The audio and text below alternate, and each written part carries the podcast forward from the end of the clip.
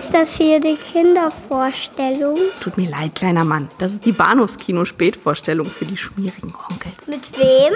Mit Patrick Lohmeier und Daniel Gramsch.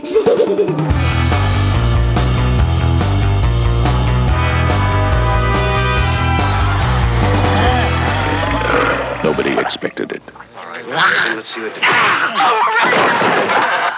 Nobody believed it. And nothing could stop it. There are no experts. You probably know as much about possession as most priests. Look, your daughter doesn't say she's a demon. She says she's the devil himself. I'm telling you that that thing upstairs isn't my daughter. Now, I want you to tell me that you know for a fact that there's nothing wrong with my daughter except in her mind. You tell me you know for a fact that an exorcism wouldn't do any good. You tell me that!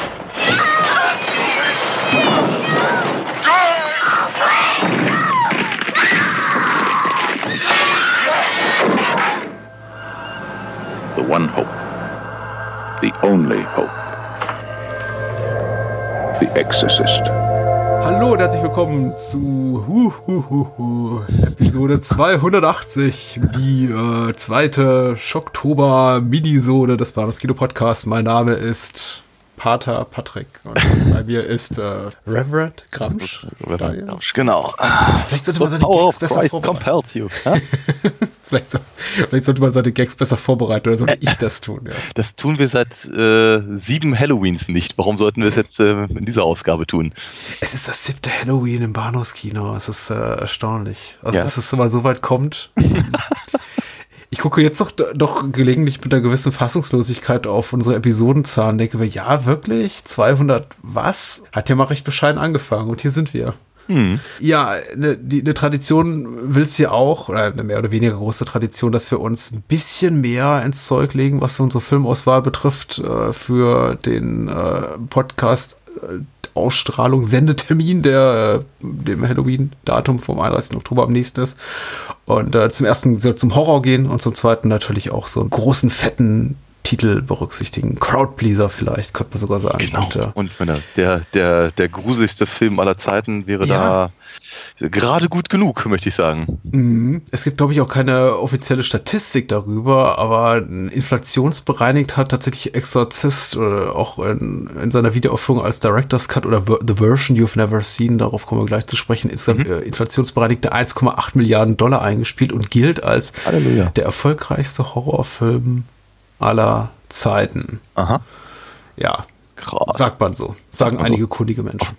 Auf jeden Fall. Ich meine, man darf natürlich nicht ganz vergessen, äh, The Exorcist ist eigentlich äh, äh, wie Citizen Kane, so einer von diesen Filmen, da kann man nichts gegen sagen mehr. Darf man nicht. Ansonsten, ansonsten äh, gibt man sich sofort auf sehr, sehr dünnes Eis. Wir werden es aber trotzdem wagen und heute mal darüber reden. Und das Eiswagen, aber ich weiß nicht, ob wir unbedingt sehr viel Kritisches zu sagen haben. Wobei, jetzt im Vorfeld ist, ist mir recht häufig, jetzt muss ich sagen, nicht, nicht seitens echter Filmkritiker, also sagen wir mal so, Menschen, die journalistisch oder sonst wie schreiberisch tätig sind gegen ein Entgelt, ähm, äh, die, die, die, der Moment begegnet, in dem ich etwas Negatives gelesen habe. Wohl aber seitens normaler Filmgucker, Kinoliebhaber, Kinogänger und äh, dererseits habe ich eben sehr zahlreiche Kommentare gelesen, die in die Richtung gingen. Zum einen, äh, The Exorcist ist äh, tendenziell öde oder einfach mal eine halbe Stunde zu lang und der andere Hauptvorwurf war, er sei stellenweise unfreiwillig komisch.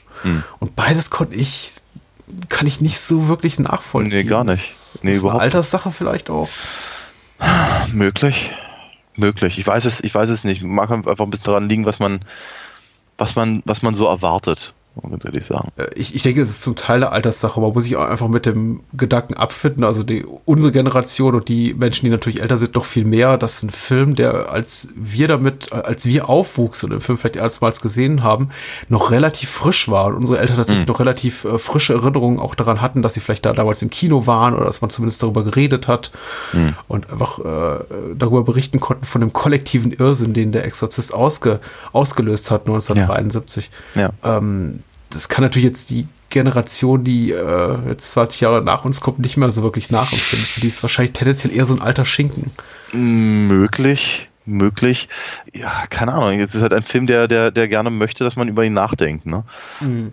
Und äh, das, das mag einem auch so ein, so, so ein Punkt sein. Ich meine, es dauert halt relativ lange, bis halt tatsächlich irgendwas passiert. So ist das, das, das, das stimmt schon. Also irgendwas Gruseliges passiert in dem Sinne. Ähm, das macht die Sache aber aus meiner Sicht nicht unbedingt schlechter. Ganz im Gegenteil. Es wird äh, eine Freude darüber zu reden und vielleicht können wir auch diesem alten, totgeprügelten Pferd noch ein paar neue Gucken wir mal. Aspekte abgewinnen. Also zumindest anekdotische, würde ich denken. Ja, denke ich auch. Also anekdotisch ist immer gut. Und ich lasse dieser kurzen Inhaltsangabe bei der UFDB, die Jan Hache geschrieben hat, sehe ich hier, äh, auch noch kurze Erläuterungen zum Director's Cut folgen und äh, nenne noch mal kurz die vier, fünf wichtigsten neuen Szenen, die in der Kinofassung drin sind, die, glaube ich, 2001 dann noch mal Mhm. in die Kinos kamen. Ja. Richtig. Ja. Ganz genau. Äh, die UFDB-Inhaltsangabe sagt folgendes: Für die erfolgreiche Schauspielerin Chris McNeil beginnt ein Albtraum, als sich eines Tages das Verhalten ihrer zwölfjährigen Tochter Reagan äh, schockierend verändert. Sie uriniert auf einer Party vor den Gästen auf dem Boden und fängt an, Obszönitäten von sich zu geben und unter seltsamen Anfällen zu leiden. Verzweifelt sucht ihre Mutter bei Ärzten um Rat, vermutet sie in der Verhaltensänderung ihrer Tochter eine psychische Störung oder gar noch schlimmer ein Gehirntumor. Doch die Spezialisten können keine Ursache feststellen. Alles scheint normal, doch Reagans Anfälle werden immer extremer, bis Chris McNeil sich einem Nervenzusammenbruch nah an Pater Karras wendet. Der findet bei einem Hausbesuch heraus, dass das kleine Mädchen von einem Dämon besessen ist. Äh, zusammen mit dem erfahrenen Pater Marin versucht er mittels eines Exorzismus die Seele der kleinen Reagan zu retten. Ja, Jo. wir gucken den Director's Cut, äh, dem kann man auch kaum entkommen, wenn man sich die Mühe gemacht hat, in den letzten 17 Jahren einmal äh, The Exorcist wiedersehen zu wollen. Dankenswerterweise ist auf der neuen Blu-ray, glaube ich, sind beide Fassungen auch enthalten, Ja, in der Tat. Ein, ein, ein begrüßenswerter Trend ist. Mhm. Mm, George Lucas sollte dabei aufpassen. Wobei Ja. der Gag ist auch mittlerweile ausgelutscht. Der Director's Cut Das macht ihn nicht weniger wahr.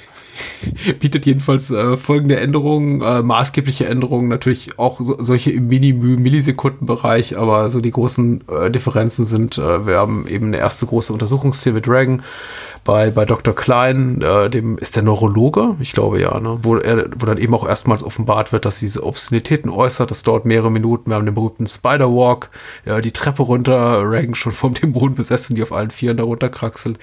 Wir haben noch Rückwärts so ein paar, ja, rückwärts. Wir haben noch so ein paar äh, kleine computergenerierte Effekte, die eingebunden sind hier und da. Das Aufblitzen des Dämonengesichtes hier, das von Aline Dietz gespielt wird und äh, auch, auch äh, ich glaube, Reagans Gesicht verzerrt sich einmal äh, äh, CGI induziert. Äh, Karas darf noch ein bisschen länger recherchieren zu den Hintergründen äh, des Exorzismus und äh, ansonsten noch ein, ein, ein paar schöne zwischenmenschliche kleine Momente zwischen ähm, Familie McNeil und Pater Marin.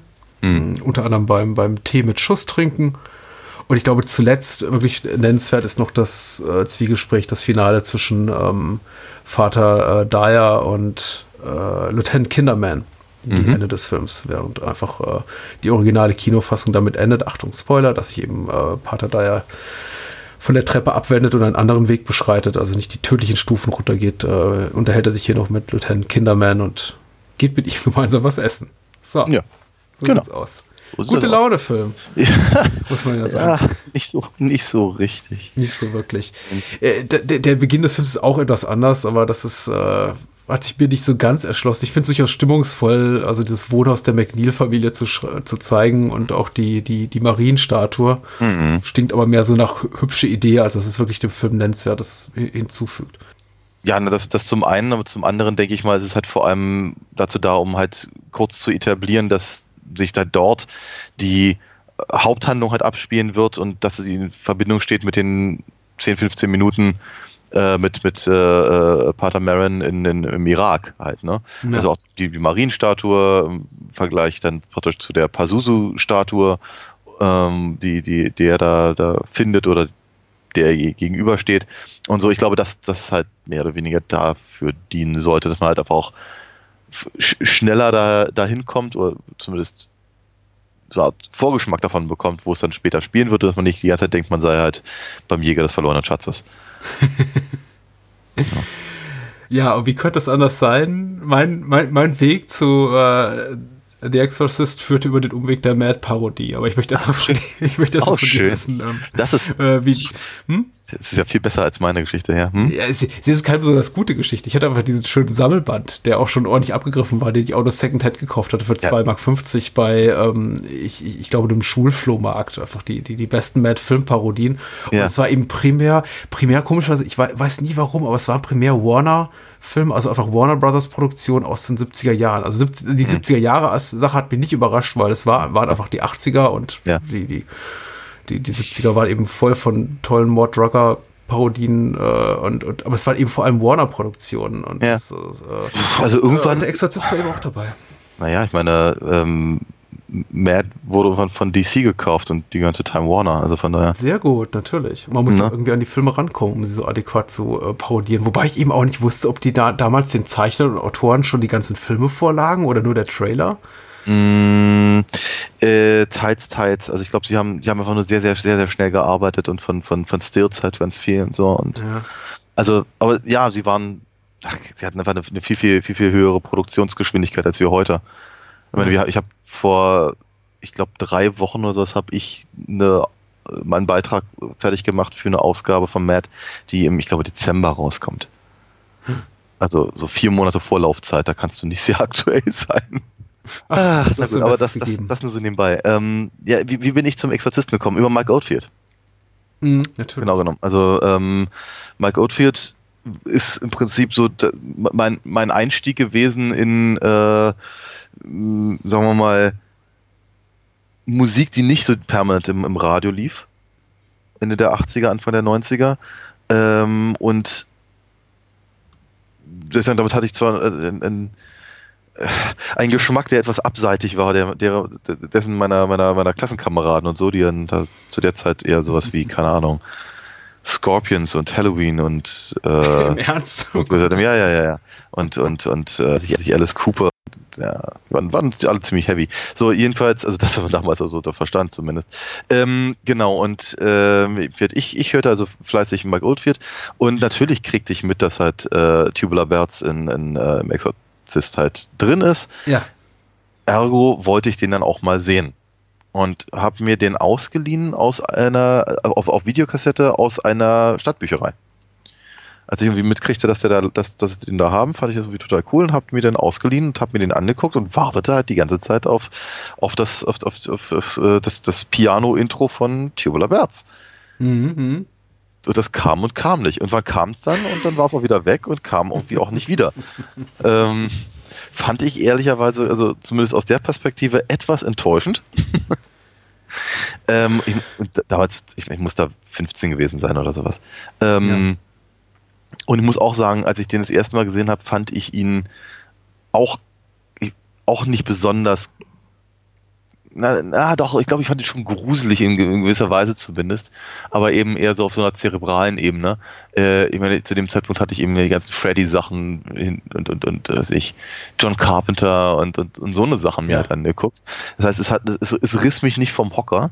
Und ich dachte auch so bei mir, ja, na gut, es ist halt so ein, ist halt ein 70er-Jahre-Horrorfilm. Na gut, von mir aus. Ähm, äh, ja, das war, äh, später sind mir dann einfach ein paar, paar Sachen halt einfach nochmal mehr durch den Kopf gegangen, äh, die eben auch gerade eben mit dem, mit dem, mit dem armen Mädel zu tun haben oder was, was, was da so passiert. Aber äh, ja, wie gesagt, also ich, ich, ich war auf jeden Fall immer, immer etwas, etwas enttäuscht, dass Max von Südow nicht sehr viel in dem Film ist, außer am Anfang und dann halt anderthalb Stunden gar nicht. Ähm, Mhm. Und dass er dann eigentlich auch relativ schnell wieder aus dem Film verschwindet. Ich glaube tatsächlich, meine, meine, meine, meine, also eine ernstzunehmende Beziehung zu dem Film habe ich erst aufgebaut, als ich den Trailer gesehen habe zu, ähm, äh, The Version You've Never Seen. Da weiß gar nicht mehr, was ich eigentlich wirklich im Kino geguckt habe. Also irgend- irgendwas, irgendein Film. Und sie haben halt diesen Trailer halt damals vor, vorneweg halt äh, gezeigt. Und der hat mich halt komplett umgeblasen. Das war, das war ganz faszinierend. Dieser, mit, wo man halt am Anfang nur, nur komische und unangenehme Geräusche hört aus dem Film. Und dann halt dann so ein paar ominöse Mini-Frames. Ähm, so, dass man halt so ganz, ganz langsam versteht, welcher Film eigentlich gemeint ist. Und, Ja. und dann ganz zum Schluss eben nochmal Tubular Bells rein, reinzuhauen. In voller Lautstärke in einem, in einem, im Kino kam das schon sehr gut. Und dachte so bei mir, verdammt, damals auf der Vide äh, Videokassette aus der Bücherei war ich nicht so angetan. aber jetzt muss ich den ganz dringend im Kino sehen. Und das habe ich auch getan tatsächlich. Ich bin dazu in, in, ins Kino gegangen und ich war damals auch deutlich mehr angetan. Äh, kam so als vielleicht auch so in der Gemeinschaftserfahrung im Kino kam das auch sehr viel besser. Muss aber auch, muss aber auch sagen, danach hatte ich dann aber auch ganz lange keine, keine wirklichen Bedarf mehr, den Film äh, anzugucken. Bis jetzt, bis jetzt halt ähm, ähm, im, im, logischerweise in Vorbereitung für den Podcast. Und jetzt habe ich mir die Blu-ray geholt. Du hast es schon gesagt, ich freue mich da auch sehr, dass halt beide Fassungen drauf sind. Habe mir jetzt trotzdem natürlich erstmal den Director's Cut angeguckt, weil wir uns darauf geeinigt haben. Ähm, und ich glaube, ich habe mich, hab mich gerade so ein bisschen neu verliebt in den Film ich liebe The Exorcist sehr auch. Ich habe äh, ein, ich habe auch eine relativ lange Historie mit dem Film. Ich habe ihn, denke ich, ungefähr im selben Alter gesehen wie du, vielleicht ein bisschen früher. Ich weiß gar nicht mehr auf welchem Wege. Wie gesagt, zuerst war er mir bekannt einfach durch durch die Erzählung meiner Eltern als quasi Mutprobe quasi, als, als äh, cinematische Mutprobe. Du musst so reingehen, weil äh, Freunde von Freunden haben dir berichtet, dass du dir die Seele aus dem Leib kotzt vor Ekel äh, vor, vor diesem Film. Diese ganze Sache mit dem mit dem gruseligsten Film aller Zeiten, was ja so die, quasi die inoffizielle Tagline des, des Films war, oder zumindest eine, eine, eines, der, eines der Statements, mit denen der Film beworben wurde, das kommt ja nicht von ungefähr. Also Leute ja, sind schon offenbar hier und da ausgeflippt und äh, irgendein Kinobesitzer hier oder dort schrieb dann, ja, Leute verlassen reihenweise das Kino oder wollen ihr Geld zurück. Und da, davon profitierte der Film natürlich auch. Zum einen, ähm, zum anderen offensichtlich auch profitierte er von seiner Qualität, denn die Kritiker waren tendenziell auch sehr angetan, zumindest das Publikum war sehr angetan, die Kritiken waren eher durchwachsen, aber es basierte eben auch, das glaube ich spielt für den amerikanischen oder für den US-Sprachraum äh, noch eine größere Rolle, es basierte eben auch auf einem, auf, auf einem Bestseller auf einem, auf einem Roman, den man eben auch unbedingt verfilmt sehen, sehen wollte. Es gibt dieses ja. ganze, ähm, die Opening Credits mit ähm, William Peter Blattis, The Exorcist, kommen ja nicht von ungefähr. Das war eben literarischer Horror und nicht mhm. nur etwas, was hat die, die, die, die, die niederen Instinkte und unsere ja. niedere Triebe befriedigt, sondern eben mhm. auch äh, ein Film, in dem auch der, der anspruchsvolle Bildungsbürger Klar. gehen durfte, ohne dafür belächelt zu werden. Ja. Also eben nicht, weiß nicht, was lief damals zur selben Zeit im Kino, äh, Death Race 2000 äh, Frankensteins Todesrennen von Corman oder irgendeine andere Corman-Produktion, sondern eben so ein, ein ordentlicher, ein ordentlicher mhm. Exploitation, also mit, mit, mit äh, hm. literarischer Glaubwürdigkeit. Ja, klar. Und jetzt fange ich irgendwie schon an an diesem Punkt, mein, ich, ich liebe diesen Film wirklich zu, zu hinterfragen, weil ich, ich schätze diesen Film sehr für das, was er tut. Ich finde ihn mitnichten öde oder doof oder unfreiwillig amüsant an irgendeiner Stelle. Ich finde ihn tatsächlich äh, hervorragend inszeniert und äh, ja. holt mich in jedem Moment ab. Ich, ich weiß nicht, ob, ob mir der Film jemals Angst machte. Ich möchte behaupten, nein. Und das ist so ein hm. bisschen Bedauern meinerseits. Also ich kann mich nicht daran erinnern, dass mir The Exorcist im, im ungleich eben zu vielen anderen Filmen, also so äh, Klassikern des Horrorfilms oder des US-Horrorfilms wie jetzt Psycho, oder äh, The Shining oder äh, meinetwegen auch so Klassiker aus der zweiten Reihe wie The Changeling, diesem tollen George C. Scott-Film von Peter Maddock. Äh, ich kann mich nicht daran erinnern, dass mir The Exorcist jemals Angst bereitete. Hm. Und ähm, versucht jetzt auch, das war jetzt auch so ein bisschen mein Anspruch bei diesem, bei diesem Wiedersehen mit dem Film, mal mich, mich beim, beim Sehen des Films zu, zu fragen, woran liegt das eigentlich? Ja. Weil an den Darstellern ja wohl kaum oder äh, an, an der inszenatorischen Leistung. Hm. Aber ist es vielleicht das Thema? Ist das zu weit weg? Dieses das mag sein, ja. Glaubensding? Von ja. mir persönlich zu weit weg? Das kann durchaus sein. Das war bei mir damals, glaube ich, etwas anders. Ähm, aber ich glaube, es ist. Äh, also, also, was, was, was, was, was mir Angst gemacht hat, war, glaube ich, einfach wirklich so dieses nicht, dass, dass das Kind im Prinzip nicht sie selber ist, dass da was, was, mhm. was, was sehr Unangenehmes Besitz äh, von ihr ergreift und mit ihrem Körper macht, was, was es will. Auch, auch, auch, äh, wie man ja sieht, eben auf äh, also wohlwollend die Gefahr in Kauf nimmt, dass der Körper beschädigt werden kann. Sehr seltsam ja. ist im Übrigen, aber na gut. Ähm, äh, das, das, das fand ich halt sehr, sehr, sehr, sehr unangenehm. Ähm, und das, viele, viele von den Sachen haben mich einfach sehr, sehr unangenehm berührt, glaube ich. Also auch gerade also diese, diese ganzen Unflätigkeiten, die Regan, beziehungsweise äh, Reagan vielmehr, äh, beziehungsweise der, der Dämon äh, halt, halt so, so von sich gibt, sind, sind mir schon damals sehr säuerlich aufgestoßen. Fand ich, fand ich schon, das ist ja sehr derb halt, ne?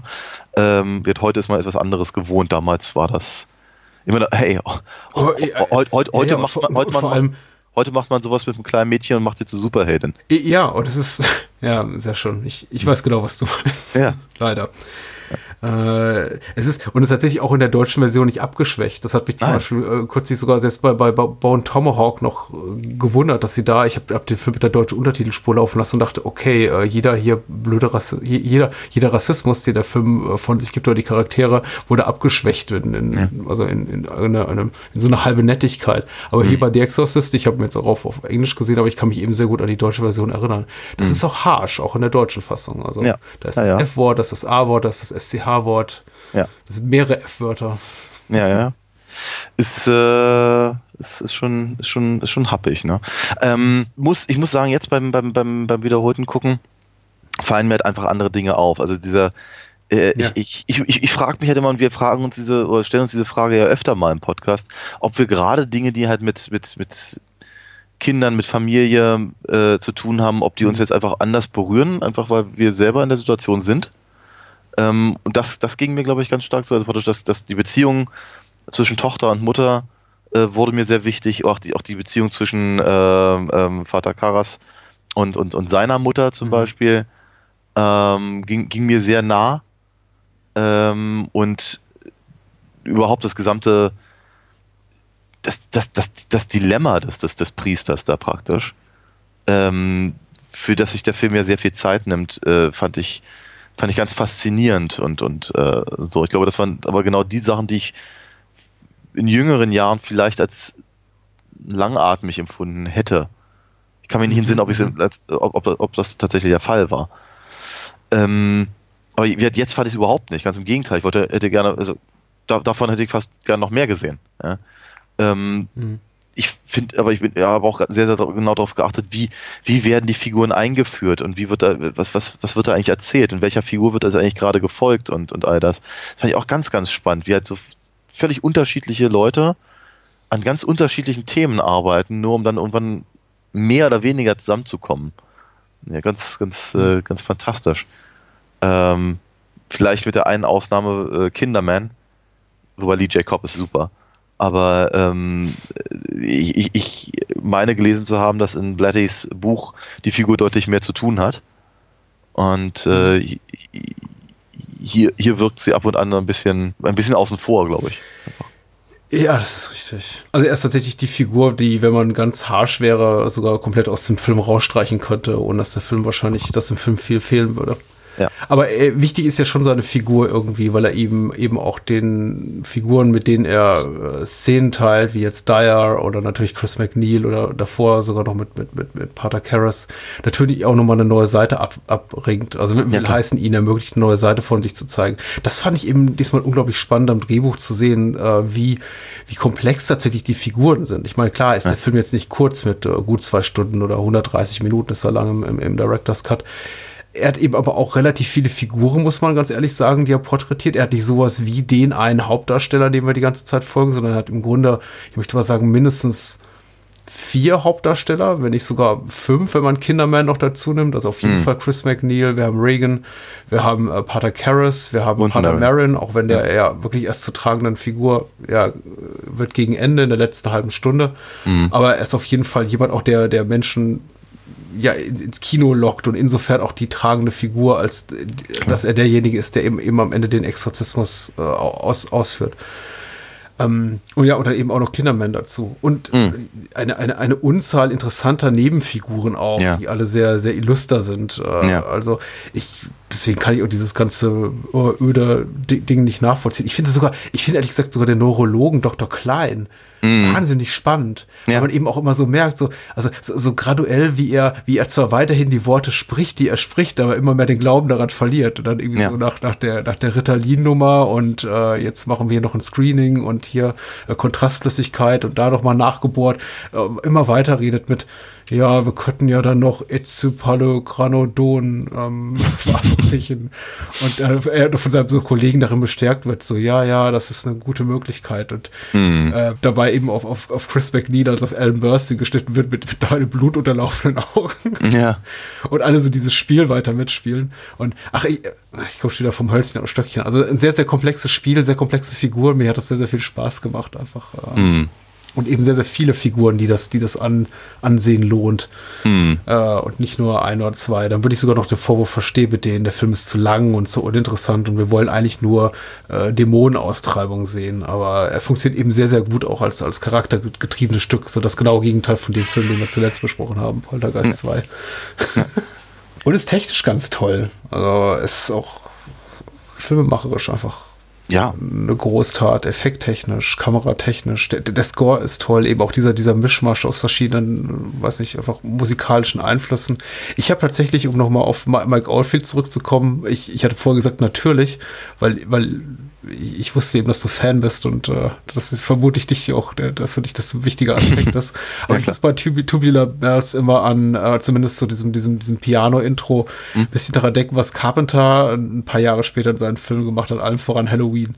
Ja. Es, es liegt so ein bisschen auch, ein bisschen auch daran angelehnt. Natürlich, na klar. Ich meine, das ist, das ist natürlich einfach eine, eine nette, nette kleine, vielleicht ein bisschen dazugehörige Anekdote, dass, äh, dass Mike Oldfield ja überhaupt nichts zu, mit dem Film zu tun hatte. Ja, dass er, dass, Ja. dass, dass, dass Richard Branson. Er war, glaube ich, gar nicht so angetan. Nee, überhaupt nicht. Er fand das echt ganz schön kacke. Ähm, also Richard Branson, der Chef von Virgin, hatte ja praktisch als Tubular Bells als erste Platte rausgegeben für seine neue Firma. Ähm, und die lief gar nicht so besonders gut. Ich glaube, es war ja so ein kritischer Erfolg, aber also bestenfalls. Ähm, und äh, glaube ich, um das ein bisschen zu pushen, hat er eben einfach, äh, hat er im Prinzip die Rechte freigegeben, nachdem Friedkin das irgendwie gehört hat und das irgendwie cool fand und das gerne reinnehmen wollte und Red Branson hat das gemacht, ohne Mike Oldfield zu fragen und Red der fand das halt überhaupt nicht lustig, aus mehreren Gründen. Erstens, weil er, weil er eben keinen künstlerischen, kün- künstlerische Mitsprache hatte und äh, wo er mehr oder weniger sagte, hätte er Musik für einen Film gemacht, hätte es anders geklungen als das. Ähm, und dann eben einfach nicht gefragt zu werden, ist vermutlich doof. Außerdem wollte er, glaube ich, einfach auch nicht mit einem Horrorfilm verbunden werden. Muss aber ganz ehrlich sagen, ohne, ohne diese eine Minute seiner, seiner Musik in dem Exorzisten wäre seine Karriere nicht da, wo sie ist. Kein Mensch hätte seine Ja. Platte gekauft. Es ist einfach, die Leute sind aber losgerannt, wie bekloppt und haben eben dieses, dieses, äh, dieses Album halt, halt geholt, weil es, ich glaube, auf dem offiziellen Soundtrack gar nicht drauf war. Da haben sie, haben, das, das ist das, was den Leuten halt im Ohr geblieben ist und äh, seine gesamte Karriere basiert darauf, wenn man so möchte. Ich glaube, er hat aber mittlerweile auch seine, seinen, seinen Frieden damit gefunden, ne, gemacht. Hier öffnen sich ganz neue äh, äh, geistige Pforten für mich.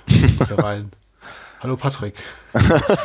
ähm, ich- weiß, ich weiß echt, also Exorzist überfordert ist einer dieser klassischen, äh, Patrick fühlt sich gerade über- überfordert Filme, weil ich nicht wirklich weiß, wo ich ansetzen soll. Ich finde den Film wirklich so, so, so, so, grandios, dass ich mich äh, quasi dazu genötigt fühle, fast schon auch nach Kritikpunkten zu, zu suchen in einem Film und sie nicht wirklich äh, finde. Äh, Es ist tatsächlich für mich heute immer noch äh, vielleicht ein leiser Kritikpunkt derjenige, dass ich das Gefühl habe, die, Gen die Genesung oder die Genesungsbemühungen von Reagan schreiten insofern ein bisschen langsam voran, als dass äh, ja sehr, sehr viel passieren muss, bis es dann wirklich zu dem Äußersten kommt und dieser Exorzismus da, da veranlasst wird.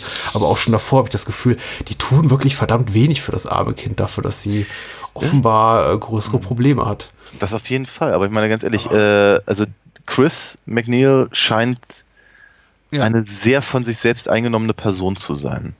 Also ich meine, sie hat da, Ja. sie hat da halt mit, ihr- diese, wie heißt das, Sharon, glaube ich, also dieses Kindermädchen, äh, die sich halt im Prinzip um, Genau, um, um, um Reagan halt äh, kümmert, während sie halt da am, am, am- Set rum, rumhopst und äh, ähm, halt irgendwie so den, den, den, den, so einen halben Star raushängen lässt und sich halt von diesem vermeintlichen Altnazi irgendwie durch die Gegend fahren lässt. Ähm, oder auch nicht, weil sie ja da gerne mal, mal, mal Oder ge- ge- nicht, ja. ge- ger gerne mal zu Tubular Bells halt irgendwie durch die Gegend schreitet. Ähm, genau, irgendwie das, das, das, das, das, das Kind wirkt eben einfach sehr, sehr, sehr, sehr verlassen, sowohl von der, von der, also vom Vater ja sowieso, ähm, aber eben auch in Ja. gewisser Weise von der, von der Mutter, also zumindest allein gelassen. Ähm, das ändert sich natürlich, also in dem, also nur wenn irgendwann fängt Chris ja auch an, mehr oder weniger um, um ihre Tochter äh, im Rahmen ihrer Möglichkeiten zu kämpfen, ist aber eben komplett überfordert davon und, und äh, beziehungsweise einfach völlig hilflos. Genauso hilflos wie die Ja. Ärzte, die eben auch keine Ahnung haben, was sie da eigentlich tun. Aber das ist eben auch, auch, auch mit einer der Stärken des Films, dass eben solche Sachen nicht unbedingt ausgesprochen werden, sondern eben vermittelt werden, zum Beispiel durch die blutunterlaufenden Augen, die du gerade äh, erwähnt hast, oder einfach, äh, einfach die, die, die, die, die, die harten Schnitte zwischen Szenen, die offenkundig Wochen auseinander liegen. Äh, oder zumindest Ja. viele, viele Tage. Ähm, dass der Film auch durchaus äh, ganz, ganz viele unterschiedliche Ansätze hat. Wie sag ja, also die erste, also die, die, die, die, Irak-Szene am Anfang, die wirkt halt aus, wie aus einem, aus einem ganz, ganz typischen äh, Abenteuerfilm. Ja, und dann, dann Ja. kommen, kommen wir halt irgendwie in so ein, in so ein Sozialdrama in gewisser Weise und dann geht es irgendwann so ein Medizindrama, das aber auch sehr, Ja. sehr, sehr, sehr, sehr, sehr, sehr kalt, sehr zurückgenommen inszeniert ist. Also ganz anders als, als viele, viele der anderen Szenen, aber diese, diese riesigen Apparaturen und was halt mit dem armen Mädel da veranstaltet wird, das, das, das, das, das Krachen von dieser einen Maschine geht mir auch nicht aus dem Ohr. Äh, sehr unangenehm. Äh, weil der, was ist es? Ist das irgendwie eine Das ist ein äh, EEG-Gerät, glaube ich, so ein ja, war das, elektromagnetischer. war das, war das nicht, äh, war das nicht Scan. so eine, war das nicht so eine, so eine Rückenmarkspunkturgeschichte? Ja, richtig. Genau, das ist, nachdem sie ihr da diese Kontrastflüssigkeit injiziert haben. Ja, genau, jedenfalls, jedenfalls, Aber äh, es ist laut und unangenehm. ja, ja, und das dann aber eben auch, äh, wie zwischendurch dann aber eben auch, sagen wir mal, diese, die, die Szene mit Karas, die eben von der, von, von, von ihrer Tristheit eben in, in, in, in anderen 70er Genres halt irgendwie sehr, sehr gut äh, aufgehoben gewesen wären. Meine, Friedkin Ja. hat ja vorher, weiß ich, mit, mit French Connection ja einen großen, großen Hit äh, ge, abgeliefert oder weiß ich, Rocky oder sowas in der Richtung. Also ne, diese, dieses, dieses Ja. wenn, wenn er seine, seine Mutter da in New York besucht, was eben ganz anders inszeniert ist als eben Georgetown. Ähm, und so, und dann, äh, das aber eben tatsächlich die eigentliche, äh, also auch, auch zum Beispiel, dass diese religiöse Komponente gar nicht so ausführlich besprochen wird, sondern dass man, dass man, dass es eigentlich eher so um professionelle Methodikbesprechungen dann geht. Wenn er da mit dem, mit dem Erzbischof oder was es Mhm. ist, äh, redet und so. Das ist, es ist schon, das ist schon sehr interessant alles. Äh, sehr, sehr, sehr, sehr vielschichtig und eben sehr, äh, aber auch nicht, aber auch eben wieder nicht so, dass es, dass es irgendwie auseinanderfallen würde. Es, ist, es, hat, es hat ein gemeinsames Gefüge in irgendeiner Form. Ähm, und dafür nimmt sich der Film einfach wirklich sehr viel Zeit und ich, find, ich empfinde das als sehr nötig. Weil wenn dann eben irgendwann der, der, der, der Dämon anfängt, Erbsensuppe zu spucken äh, und, und, und, und andere unangenehme Dinge zu machen, ist man mittlerweile so vertraut, auch mit der, mit der Gesamtsituation der, der Mutter, Tochter und der, der, der, des, des, des, das Priesterdilemma und so weiter und so fort, ähm, dass es eben gar nicht mal mehr nur schockt, dass eben das Bett wackelt, sondern äh, dass, dass, dass, dass man halt quasi, ich weiß nicht, ob mitfühlt das richtige Wort ist, aber sowas in der Richtung zumindest. Mhm, mhm. Ähm, es, ist, ich, es, ist, es schlägt halt einfach eher ein. Und ich finde, das ist zum Beispiel auch was, was der Director's Cut sehr, sehr gut macht. Also diese, diese eine Szene äh, mit, zwischen Marin und Karas auf der, auf der Treppe zum Beispiel ist, glaube ich, auch nicht gewesen in der Kinofassung, wenn ich mich recht Mhm. entsinne.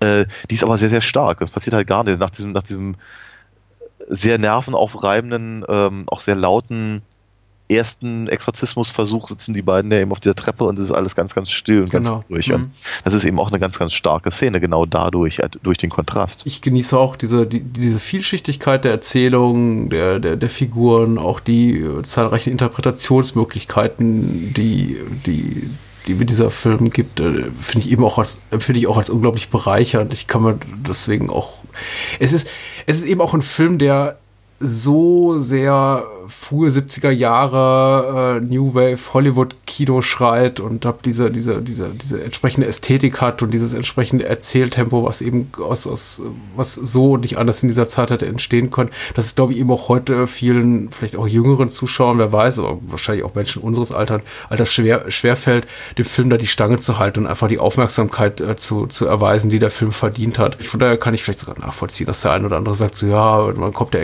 Exorzistus endlich und äh, die Leute fangen dann an, ihr Smartphone rauszukrabbeln und nebenbei ihren, ihren Twitter-Feed oder so mitzulesen, weil ihnen gerade langweilig ist. Aber das ist eben schon ein Film, der einem als Zuschauer relativ viel abfordert, auch Aufmerksamkeit abfordert und auch eine Bereitschaft, sich auf ähm, unterschiedliche Standpunkte Ja. ähm, einzulassen. Ich möchte deswegen, ich möchte auch nochmal aufgreifen, eine der Sachen, die du gesagt hast, also gerade diese, diese, diese Möglichkeit der verschiedenen Lesarten. Was ich nie so richtig verstanden habe, ist tatsächlich die Haltung seitens einiger Kritiker, also Menschen, die dem Film eher, eher kritisch gegenüber eingestellt sind, die gesagt haben, ja, das ist im Grunde eine Absage an, an, an, an die zeitgenössische Wissenschaft, weil äh, die versagt im Angesicht des, des, des Horrors oder des Schreckens oder dieser un, unbekannten Gefahr. Und am Ende wendet sich der Mensch dann eben doch dem Glauben zu und äh, heißer Juche, hier kommen die tollen äh, Superheldenpriester und, und, und, und retten den Tag. Ich hab's, Nee. ich, ich habe zum Beispiel gar nicht das Gefühl, dass sich der Film auf irgendjemandes Seite oder irgend, Nee. die, die Sache irgendeiner Institu institutionell, irgendeine Institution schlägt, sei es die Wissenschaft, sei es die Familie, sei es die Menschen von außen, seien es die Menschen, die, die, äh, die, die eben den, den McNeils nahestehen, seien es die Mediziner, seien es die. Also ich habe das überhaupt nicht so gefunden, äh, empfunden, weil wir eben auch selbst die Menschen, die am Ende dann obsiegen im Angesicht der, der, mh, der, der, der Bedrohung, Menschen sind, die, die zutiefst zerrissen sind Ja. und fehlerhaft und sich Ja. äh, Dingen schuldig gemacht haben. Und so sehr ich hier mit Jason Miller, der übrigens ganz toll ist, als Pater Karras, da mitleide und mitfiebere im Film,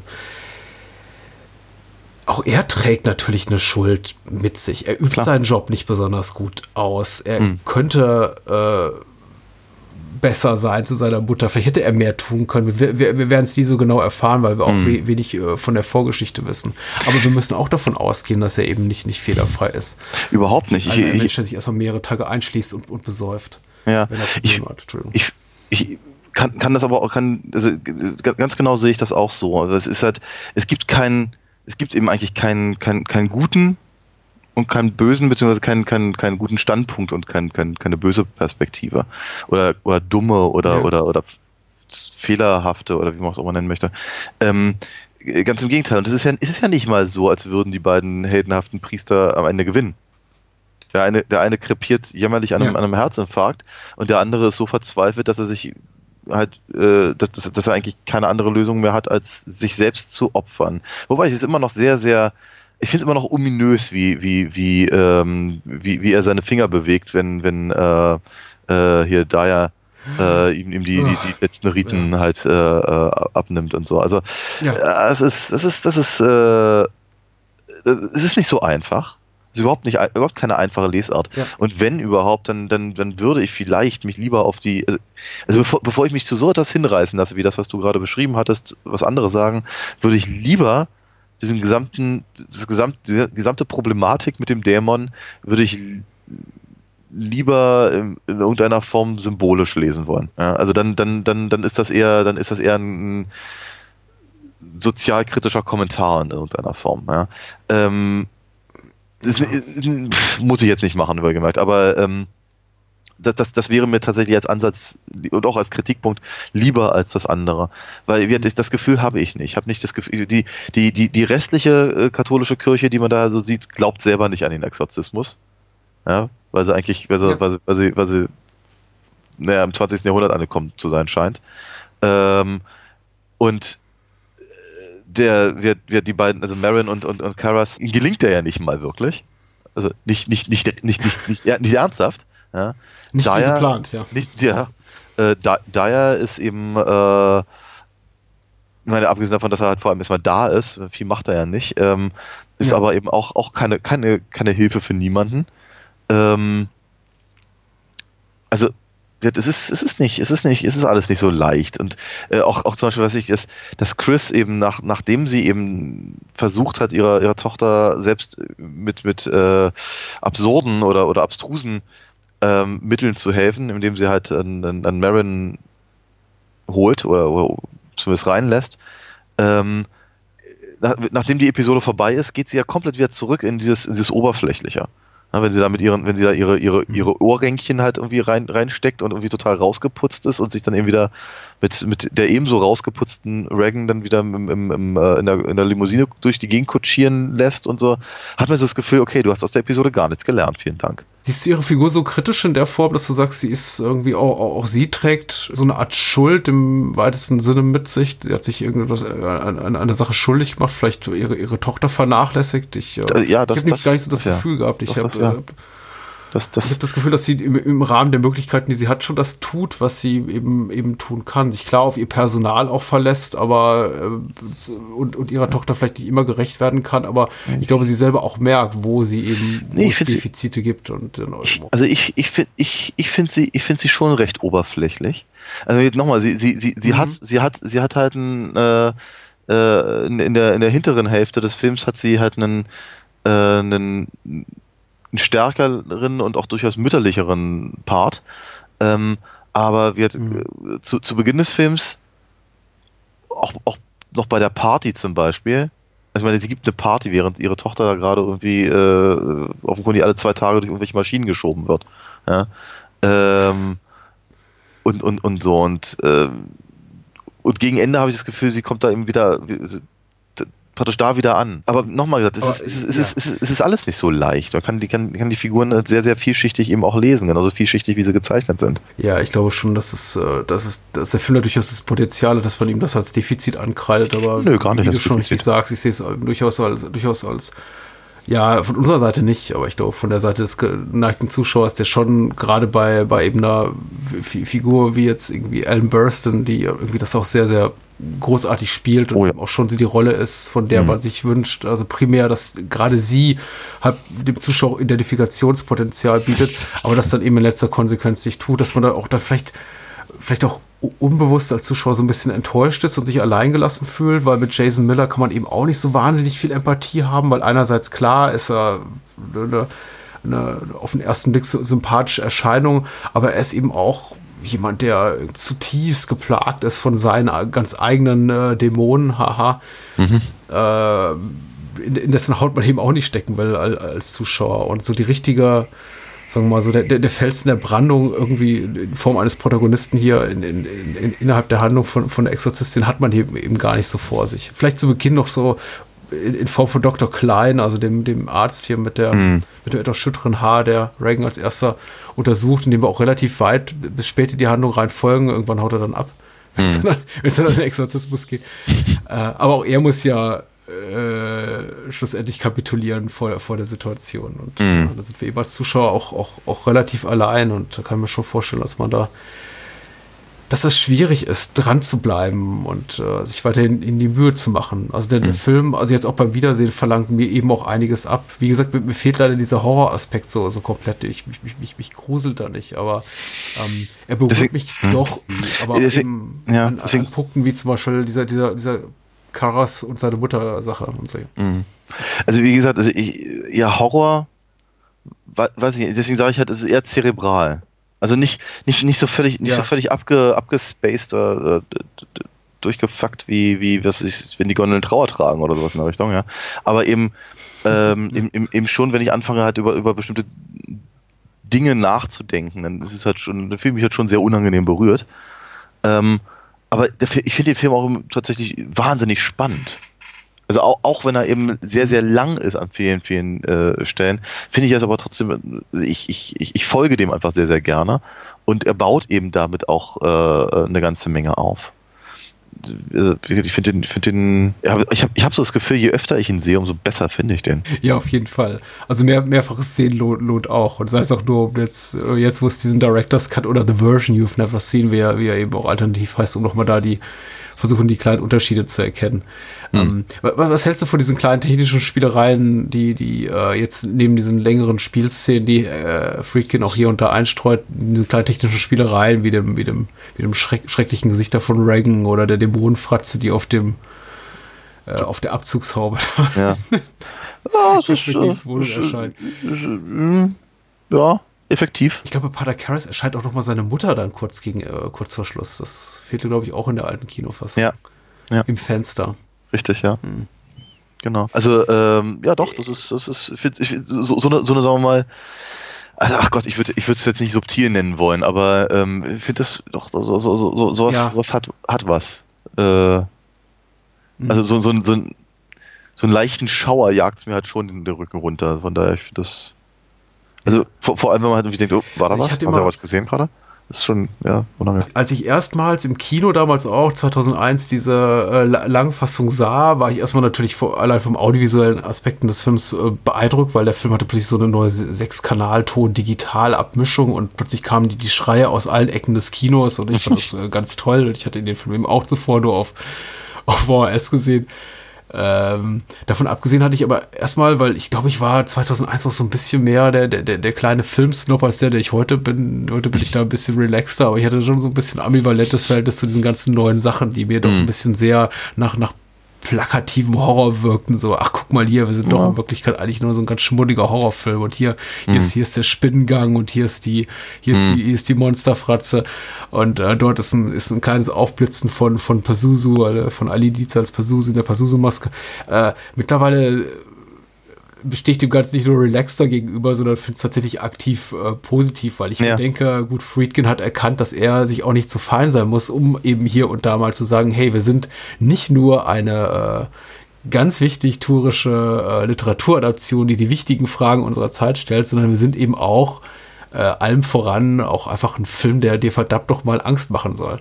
Und äh, deswegen weiß ich auch Ja. die, die, die, die lange Schnittfassung jetzt auch mittlerweile sehr zu schätzen. Ja, es ist, es ist, ist ja nicht, es ist, glücklicherweise ist es nicht wie die Special Edition von Star Wars, wo dann auf ein Stormtrooper auf einmal halb in so einem Dewback irgendwie hängt oder sowas, weil sie es mit dem Computer nicht richtig hinbekommen haben.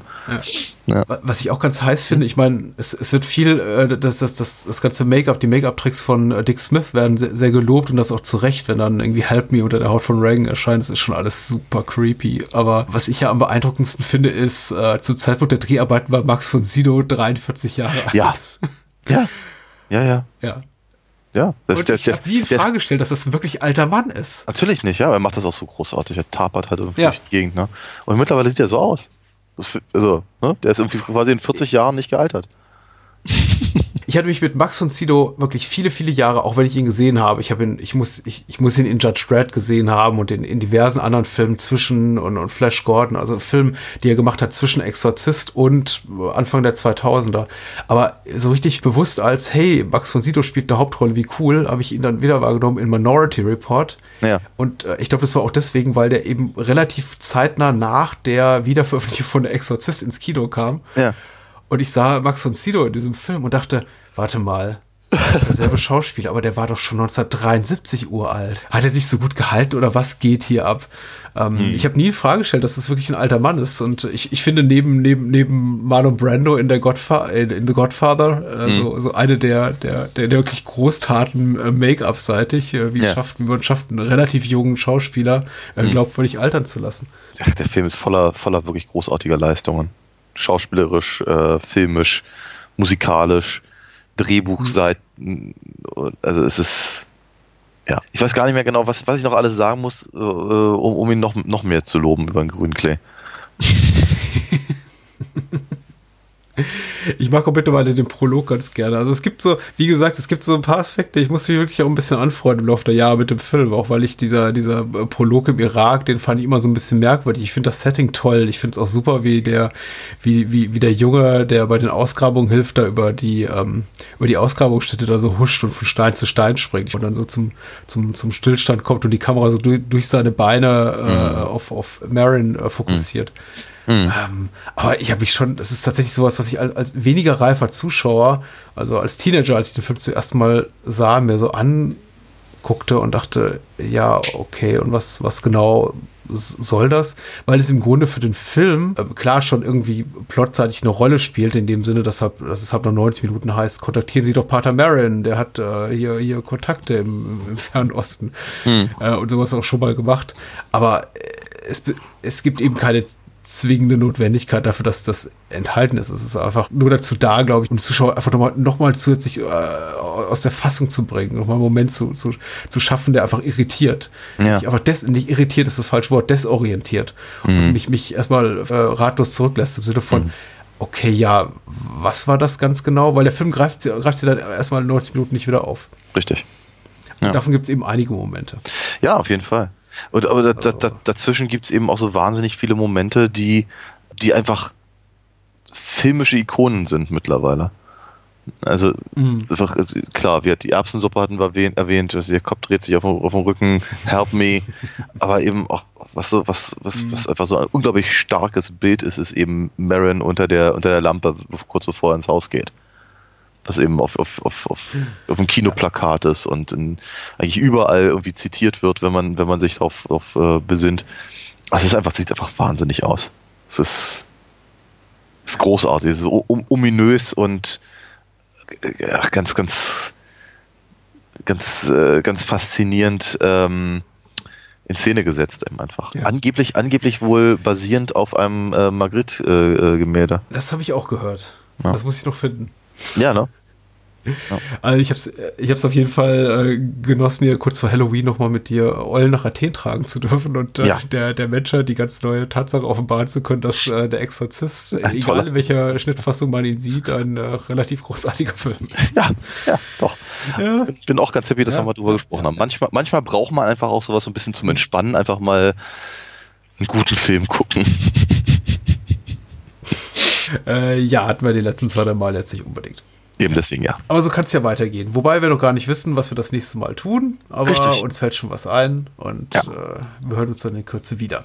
Genau. Es tut, mir, es tut mir auch ein ganz kleines bisschen. es- äh, ich wollte gerade sagen, es tut mir auch so ein ganz kleines bisschen Bitte. leid, dass wir, dass wir äh, das noch nicht so genau wissen, aber ich bin eben auch gerade sehr, sehr stark eingespannt, weil natürlich die Rocky Horror Picture Show ansteht. Wir werden am 30.10. nochmal um, ich glaube, 22 Uhr im Berliner Babylon-Kino auftreten und auf die, nee, am 31. ist natürlich, genau, direkt Halloween. Also, also wenn man sich praktisch mit dem Exorzisten äh, so ein bisschen auf Halloween eingestimmt hat, kann man mit Frankenfurter quasi direkt reinfeiern. Kommt doch bitte alle vorbei. Wir freuen uns sehr. Ich habe gar nichts mehr zu sagen, außer ich bin sprachlos ob der äh, sehr gelungenen Filmauswahl und freue mich einfach auf das nächste Gespräch. Ich hoffe, es vergeht nicht so all, allzu viel Zeit und du kommst halt zurück von deinen ähm, müden Eskapaden. Aber Ja, ich, ich- vertraue darauf, ich- dass du das kannst. Du bist ja ich ich mittlerweile de- routiniert. Ich, ich, ich, ich denke auch. Und ich habe auch gar nicht mehr so wahnsinnig viel zu sagen, aber ich glaube, ich mache jetzt ein bisschen Tubular Berz an. Alles klar. Gute Nacht und adios.